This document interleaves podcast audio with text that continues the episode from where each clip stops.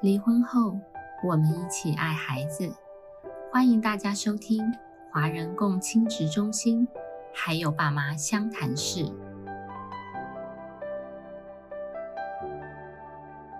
各位听众朋友们，大家好，我是华联儿家协会相对人服务方案的社工督导郑雄。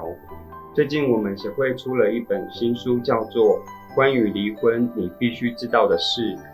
那首先欢迎我们今日的来宾毛玉芬律师。各位听众朋友，大家好，我是具有社工魂的毛玉芬律师。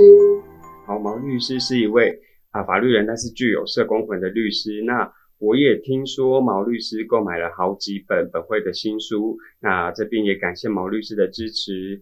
那我们这本书呢，总共有二十五个婚姻商谈的故事，那故事内容涉及离婚与家暴的议题。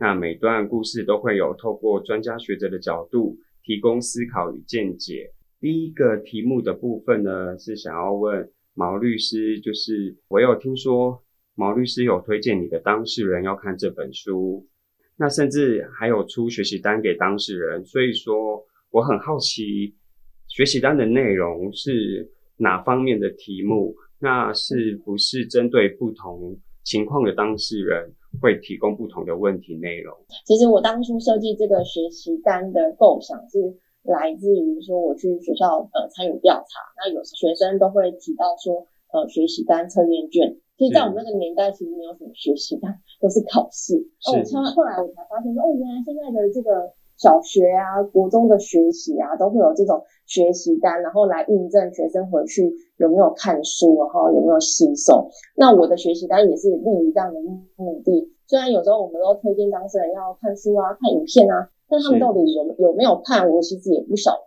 那我希望说他们是真的要看，好因为我觉得这个书的内容帮助他们很大。那我就希望说，借由这个学习单，然后一些题目破除他们一些迷失，还有以及我平常提醒他们的事情，但是借由书里面的专家学者哦，再一次的呃提醒他们，我觉得他们会印象比较深刻。那这个学习单的。内容其实，呃，有时候我会因应不同的当事人有不同的题目的设计。那我录我里面有提到一个常见的名词，就是说太太有时候拿走了这个侵权，那先生就会很担心说，那小孩是不是就会跟太太姓啊？啊，尤其我们在南部这种传统观念非常多哈，尤其阿公阿妈介入战场更是不得了。有时候我们跟他说啊，法律的规定就就不是这样啊，他他未必会相信。是，那我的书里面，呃，往往我们都会觉得说，可以出书的人应该是专家啊，加上这本书的作者又是法官，然后是法律系的教授，是心理师，那他们再来阐述一次这个概念，我觉得当事人的这个担忧的成分就会降低。那另外一个就是大家常常会想说，哦，没有了侵权，好像就没有了孩子啊，嗯，所以我的侵权，我的那个学习单里面就会有。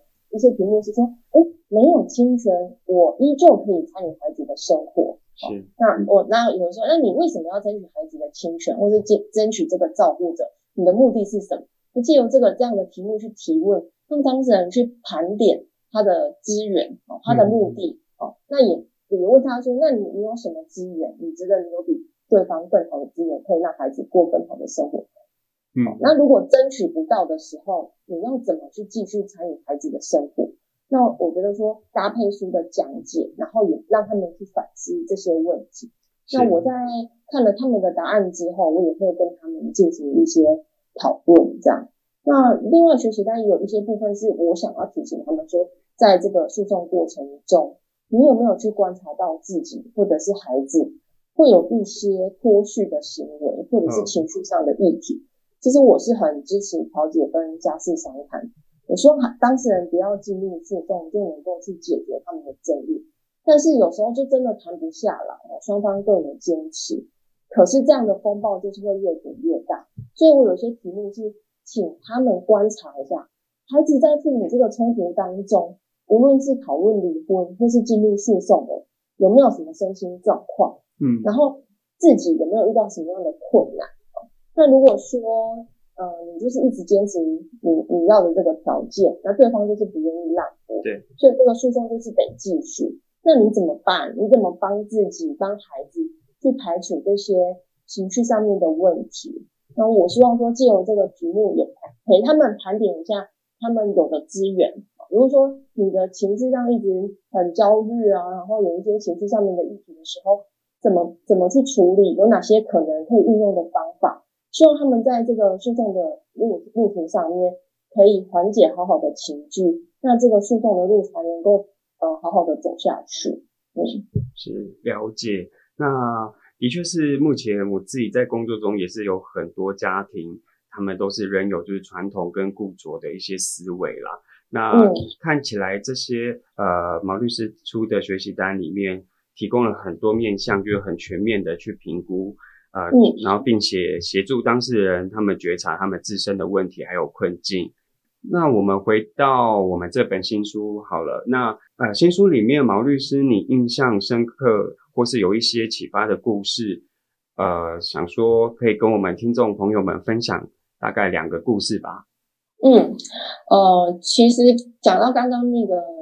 学习单的问题，嗯，是我有提到说我会因应个案的状况去给适合的题目。那其实我刚刚分享的主要都是在侵权的部分，是。不过有一些当事人他其实是没有侵权的议题的，他是比较多是关于离婚离合的问题，是。有的是不甘心被提离婚，或者是说他其实不知道到底要不要离婚，为什么要离婚？所以我的题目里面有一部分是说，哎，你真的要离婚吗？你的目的是什么？嗯，那想象一下，你选择离婚跟不离婚，你的生活会有什么样不一样的地方吗？哦啊，如果说你选择不离婚的时候，你们的关系有可能改善吗？哦，那你要去思考一下，说这个离合之间对你的未来有什么不一样，然后去决定说要要离还是要合。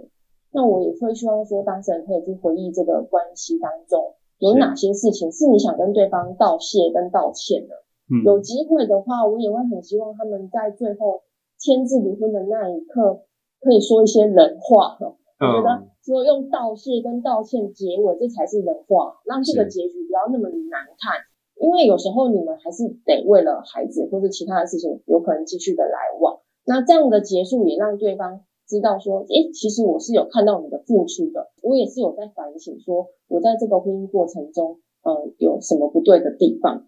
那这本书当中有一个让我印象很深刻的故事，就是阿芬的故事，哦，那大概跟这个离合的议题是有关系的，就是先生外遇，嗯，可是先生却主动提了离婚。我想这个对任何不管是就是被外遇的这一方来说，都是一种双重打击。为什么做错事情的是对方，可是他有脸来跟我提离婚？那有的有的人他就会说，哦，我愿意原谅他，过去我不计较，你回来就好。那遇到这样的案例，我都会觉得说，真的太傻了。你把生命跟把生命耗在这些不值得人上面哦。纵使阿芬很坚持哈，打官司你就是坚持不离婚，那赢了呢又如何？法院最后认为说啊，不不该离，可是对方也不会回来啊，你守得的就是一个很破碎的家庭啊。嗯，我想，如果说这个故事的结局是这样的话，他他也不会快乐，而且这个不快乐也是会传递给孩子。那孩子就在你们的冲突下成成长，哎，他也不会快乐。那三审定验的过程中，会消耗很多的能量，彼此指责，最后还是回到这个原点。那不离婚，那那个外遇的那个人，他也是不回来，他是在外面逍遥快活啊。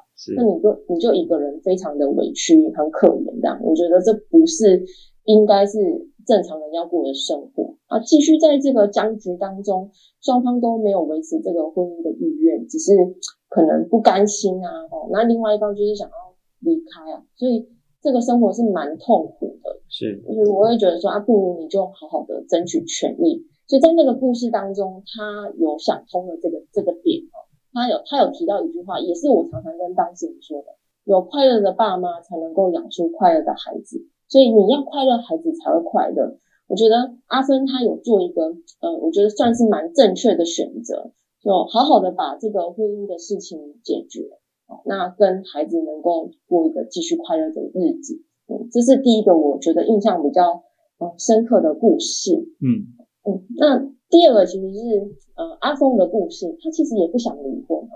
那太太跟他有很多冲突，带着孩子离家。那通常这种状况，呃，被被离开的这方都会很焦虑，因为看不到孩子。然后太太都会跟他说：“法院见，我们没有什么好谈的。”嗯，对他心里一定有很多的呃焦虑跟恐惧。后后来他又收到了一份起诉书哦，通常起诉书写的都不是什么好话，上面都会是洋洋洒洒的对自己的控诉，这时候就会激起收到这份诉状当事人的很多的愤怒的情绪哦。所以其实我自己在离婚的起诉状上面，通常我不会愿意写太多的事情，我会认为说这会干扰将来离婚调解的历程。对，有些人其实他愿意跟你好好谈的哦，可是他看到你说了他这么多的坏话，他反而说我白供啊，他想要让法院让法官来证明他的清白。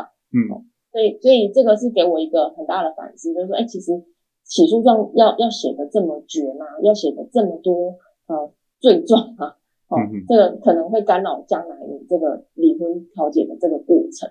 哦，那最后就是我看到太太在最后面，她愿意给予肯定，这也刚回应到我刚刚所说的，我都会很希望当事人走到婚姻的最末端，可以彼此道歉跟道谢。我知道这是很不容易，但是我觉得这是很重要，因为我想再怎么样，你们都走过一段很亲密，然后有合作，有很多共同回忆的过往。一定有亮点啊，不可能都那么烂呐，哦，是，那一定也有自身要反省的地方。那这样的一个道歉跟道歉，我觉得会给彼此的心理好过很多，然后也减少一些呃婚姻的负面影响。那太太最后愿意肯定阿峰是一个好爸爸，我觉得这个是很感动的时刻诶。如果就是在现场的我，我我应该会掉眼泪，嗯，然后也承诺说他会愿意支持他跟孩子的会面。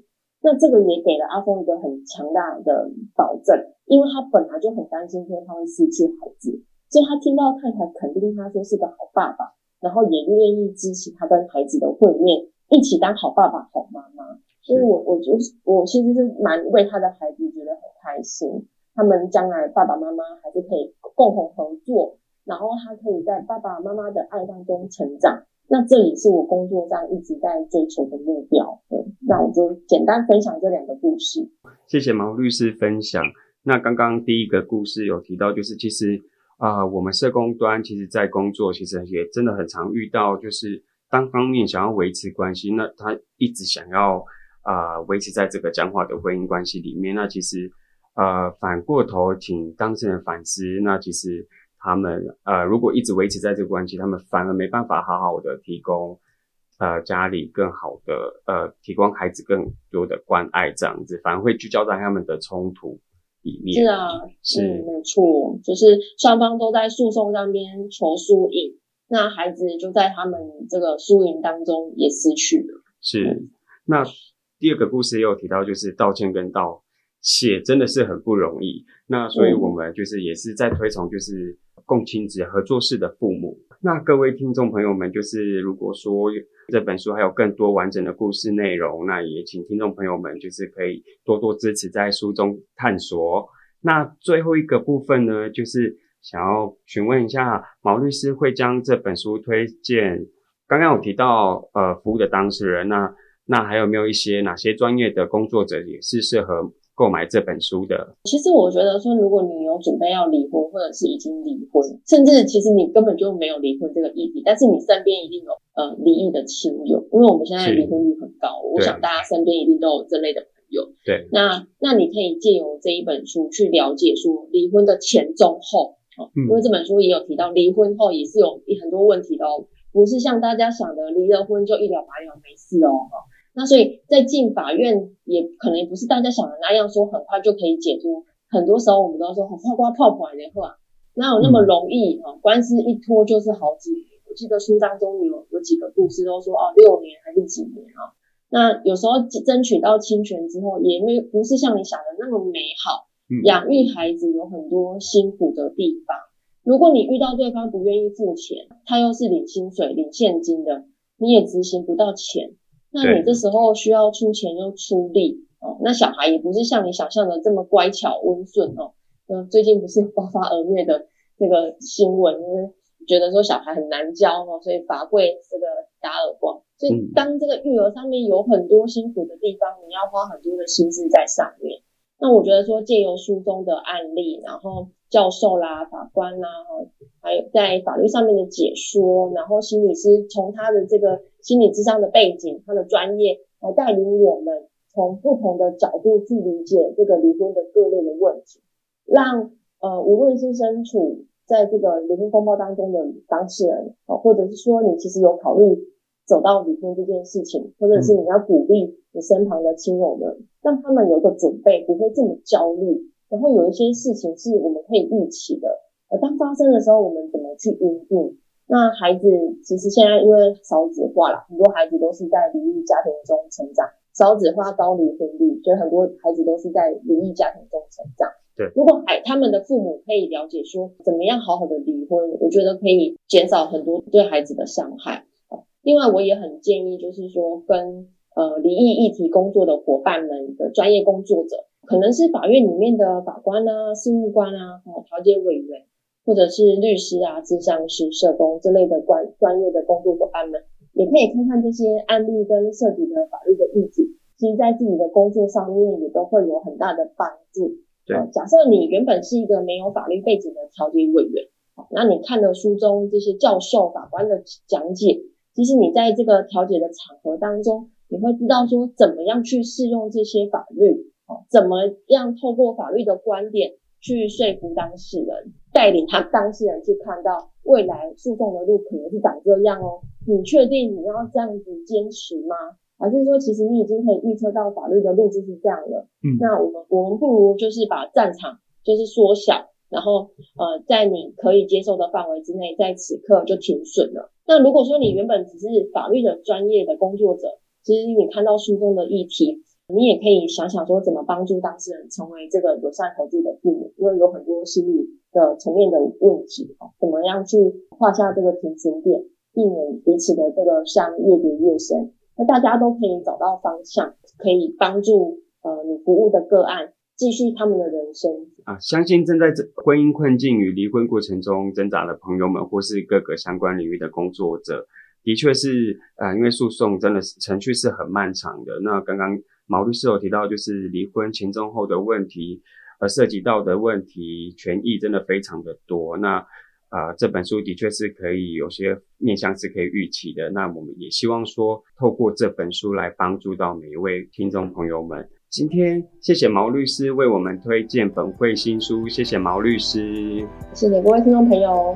那最后也预告，我们在七月二十二下午三点，在花莲原百的成品办理。关于离婚，你必须知道的事新书座谈会，那会有本书中三位写心理、法律观点的三位作者出席哟。那线上也会同步直播，那也欢迎大家共襄盛举，谢谢。每周五晚上五点半上线更新，由花莲儿家协会制作播出。